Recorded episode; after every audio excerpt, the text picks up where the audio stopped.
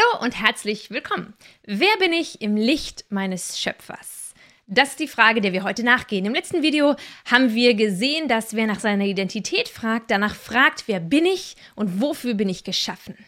Und deshalb schauen wir heute direkt in den Schöpfungsbericht hinein, in Genesis 1, an den Anfang der Bibel. Und wir wollen herausfinden, was es bedeutet für unsere Identität, wenn dort steht, dass der Mensch im Bild Gottes geschaffen worden ist. Hat es etwas zu tun mit dem, wer wir sind, wie wir sind, wie viel von Gott steckt in uns? Und vor allem haben wir deshalb vielleicht sogar einen Auftrag hier auf dieser Erde. Ich bin gespannt und ich hoffe, ihr seid es auch.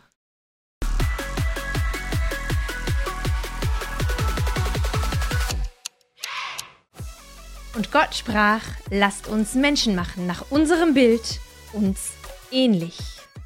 Und Gott schuf den Menschen in seinem Bild, nach seinem Bild schuf er ihn.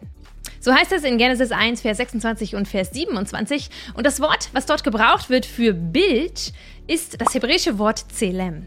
Es bedeutet erstmal Bild. Es bedeutet Abbild. Es wird auch verwendet, wenn von Götzenbildern gesprochen wird. Also immer da, wo etwas nachgemacht wird, eine Nachahmung stattfindet, ein Abbild von etwas, was nicht sichtbar ist.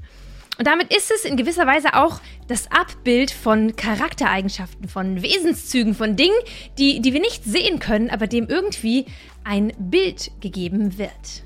Und seit Hunderten von Jahren streiten sich Theologen, was es bedeutet, dass der Mensch im Abbild Gottes geschaffen worden ist. Heißt es, dass wir aussehen wie Gott? Heißt es, dass wir denken, fühlen, äh, handeln wie Gott? Bedeutet es, dass wir die gleichen Bedürfnisse, Sehnsüchte haben wie Gott? Ich werde euch in diesem Video vier Aspekte vorstellen, über die sich die meisten Theologen dann doch relativ einig geworden sind. Erstens, der Mensch ist geschaffen, um zu herrschen. Was ist das denn für ein Identity Statement? Tja, wenn du alle Verse, die irgendwie damit zu tun haben, im Alten und im Neuen Testament, dass der Mensch im Abbild Gottes geschaffen worden ist, äh, im Kontext anschaust, dann fällt dir ganz schnell auf, dass dort immer zwei Dinge erwähnt werden. Erstens, dass der Mensch sich vermehren soll und zweitens, dass er über die Welt oder die Erde herrschen soll. Dass der Mensch ein Abbild Gottes ist, hat also einen direkten Zweck, nämlich den, dass er anstelle Gottes auf dieser Erde herrschen soll. Und da die Erde sehr groß ist, muss er sich logischerweise dafür auch vermehren. Ihr erinnert euch, im ersten Video haben wir bereits festgestellt, dass die Identität des Menschen immer auch sein Handeln bestimmt. Der Mensch ist Abbild Gottes, deshalb herrscht er. Identität und Handeln gehören zusammen und beide sind von Gott gegeben. Aber was heißt herrschen? In 1. Mose 2, Vers 15 lesen wir, und Gott der Herr nahm den Menschen und setzte ihn in den Garten Eden, ihn zu bebauen und ihn zu bewahren. Herrschaft bedeutet, das, was Gott geschaffen hat, seine Schöpfung zu bewahren, sie zu pflegen, sie zu ordnen, das, was Gott angefangen hat, weiterzuführen. Herrschen bedeutet auch, kreativ zu sein, also schöpferisch zu sein, so wie Gott selbst. Adam beispielsweise bekommt die Aufgabe von Gott, alle Tiere im Garten Eden zu benennen. Gott lädt ihn ein und er nimmt uns mit hinein in die Freude und der Verantwortung an dem, was er geschaffen hat. Und Herrschen bezieht sich immer nur auf die Erde und die Tiere, die da drin sind, und niemals auf den Menschen selbst. Es ist also Teil oder Ausdruck unserer Identität als ein Abbild Gottes, dass wir Verantwortung übernehmen für die Schöpfung. Zweitens, der Mensch ist geschaffen als Gottes Gegenüber. Karl Barth hat mal gesagt, dass mit Adam ein zu Gott in Beziehung stehendes Menschsein gemeint ist. Adam, Adam, in Hebräisch bedeutet erstmal nichts anderes als der Mensch. Und in Genesis 2 lesen wir in der zweiten Schöpfungsgeschichte, da bildete Gott der Herr den Menschen aus Staub vom Erdboden und hauchte ihnen seine Nase Atem des Lebens. So wurde der Mensch eine lebendige Seele. Der Mensch, Adam, wird aus der Erde gemacht, Adamah.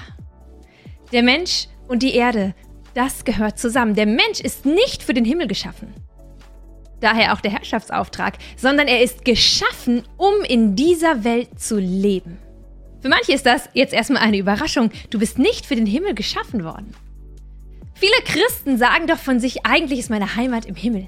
Und wir warten nur darauf, dass wir irgendwann in den Himmel kommen. Aber der Mensch wurde geschaffen für die Erde, um hier zu leben, um hier Verantwortung zu übernehmen, um hier zu sein. Das zweite Wort, was uns begegnet in diesem Vers oder das zweite, was spannend ist, ist, dass der Mensch eine lebendige Seele wird, indem Gott ihm den Atem einhaucht.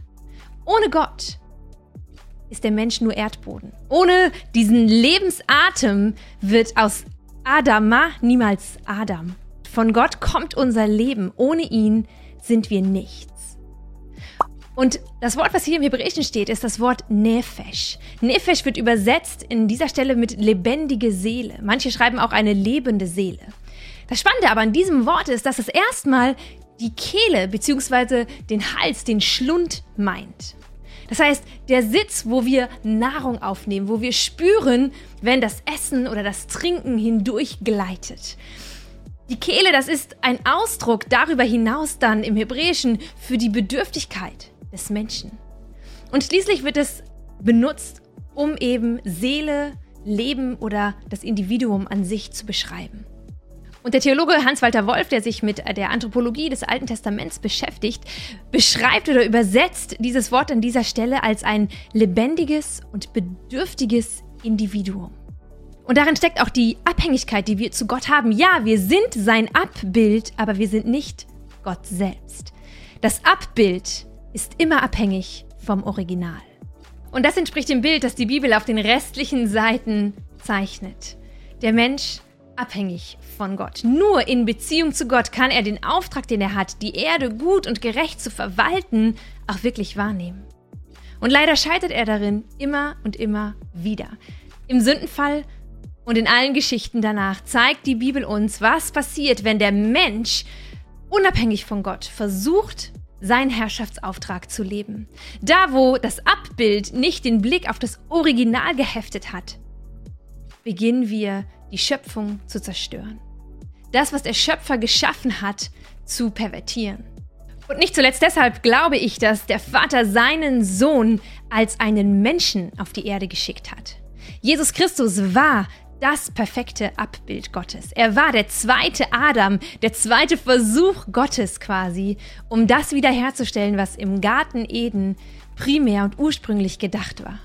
Nämlich, dass der Mensch Gott so widerspiegelt, wie Gott wirklich ist. Dass er in Gerechtigkeit, in Liebe und in Gnade über die Erde herrscht und anderen Menschen als ein Gegenüber gleichberechtigt und in Liebe begegnet. Drittens. Der Mensch ist geschaffen, um zu leuchten. Klaus Berger stellt fest, weil Gott sich selbst erniedrigt und dem Menschen so nahe gekommen ist, dürfen Christen ein Selbstwertgefühl und eine Ahnung ihrer königlichen, ja göttlichen Würde haben, wie es das in keiner anderen Religion so gibt. Weil Gott Mensch geworden ist oder dass Gott Mensch geworden ist, sagt etwas fundamental Wichtiges über das Menschsein aus, nämlich dass das Menschsein an sich etwas Würdevolles, etwas Göttliches, Wunderbares, Herrliches ist. Im Psalm 8 lesen wir ab Vers 4, du hast ihn, gemeint ist der Mensch, wenig niedriger gemacht als Gott. Mit Ehre und Herrlichkeit hast du ihn gekrönt. Als Abbild Gottes sind wir trotz des Sündenfalls dazu berufen, in einer königlichen, göttlichen Würde zu erstrahlen. Das bedeutet, du bist wertvoll, du bist einzigartig, du hast eine Würde, die dir nichts und niemand geben kann und die nicht dadurch definiert bist, was du tust oder nicht tust, die nicht durch deine Fehler oder deine Leistungen definiert ist, sondern allein in dem, der dich geschaffen hat. Diese Würde, die kann dir niemand nehmen. Wir verlieren sie manchmal, wir vergessen sie manchmal, aber sie ist immer da. Sie ist uns geschenkt in unserem Menschwerden. In dem Moment, wo wir Mensch wurden, wurden wir Abbild Gottes und haben eine Würde verliehen bekommen, die uns niemand und nichts auf dieser Welt nehmen kann. Und nicht zuletzt deshalb sollen Menschen nicht über Menschen herrschen, denn jeder einzelne Mensch ist kostbar, wertvoll, einzigartig und trägt eine Würde mit sich. Und schließlich viertens, der Mensch ist geschaffen, um zu lieben. Um das Bild zu vervollständigen, das in diesem Wort Abbild Gottes steckt, fehlt nur noch eins, nämlich, dass Gott sagt, es ist nicht gut, dass der Mensch alleine ist. Der Mensch ist genauso wie Gott selber ein Beziehungswesen, angelegt darauf, zu lieben und geliebt zu werden. Alles in der Schöpfung ist gut. Gut, gut, gut, gut, gut. Und plötzlich sagt Gott, es ist nicht gut, dass der Mensch alleine ist. Und daraufhin schafft er dem Menschen ein Gegenüber. Da heißt es, und Gott schuf den Menschen in seinem Bild. Im Bild Gottes schuf er ihn als Mann und Frau, schuf er sie. Und im Hebräischen steht hier eigentlich männlich und weiblich schuf er sie. Es sind Adjektive, es sind Beschreibungen ihres Wesens. Und hier, glaube ich, finden wir den letzten Schlüssel, was es heißt, dass wir Abbild sind von Gott. Die Männlichkeit, die Weiblichkeit sind die Adjektive, die dieses Abbildsein beschreiben. Hast du dich schon mal gefragt, wie kann Gott gleichzeitig ein liebender Gott sein, voller Gnade und Barmherzigkeit und doch gerecht? Fallen dir manchmal auf, wie, wie unterschiedlich Gottes Handeln ist. Mal ist er zornig, wütend und er, er beschließt zu strafen und mal ist er voller Liebe, gütig und er beschließt zu vergeben. Es sind zwei Seiten, zwei Pole, zwei Seiten einer Medaille. Und ich glaube, so ist es auch mit dem Männlichen und dem Weiblichen. Das Männliche und das Weibliche sind erstmal nicht geschlechterspezifische Angaben, auch wenn sie sich darin schlussendlich zeigen. Aber es sind erstmal Eigenschaften oder Wege, in denen der Mensch der Welt begegnen kann. Aktiv oder passiv, gebend oder nehmend, aufgabenorientiert oder beziehungsorientiert, analytisch oder intuitiv und so weiter und so fort. Ihr kennt äh, diese Aufteilung von der rechten und der linken Gehirnhälfte und was wo verortet ist und dass das Männliche und das Weibliche, das Typische, das Stereotype sich oft ergänzt.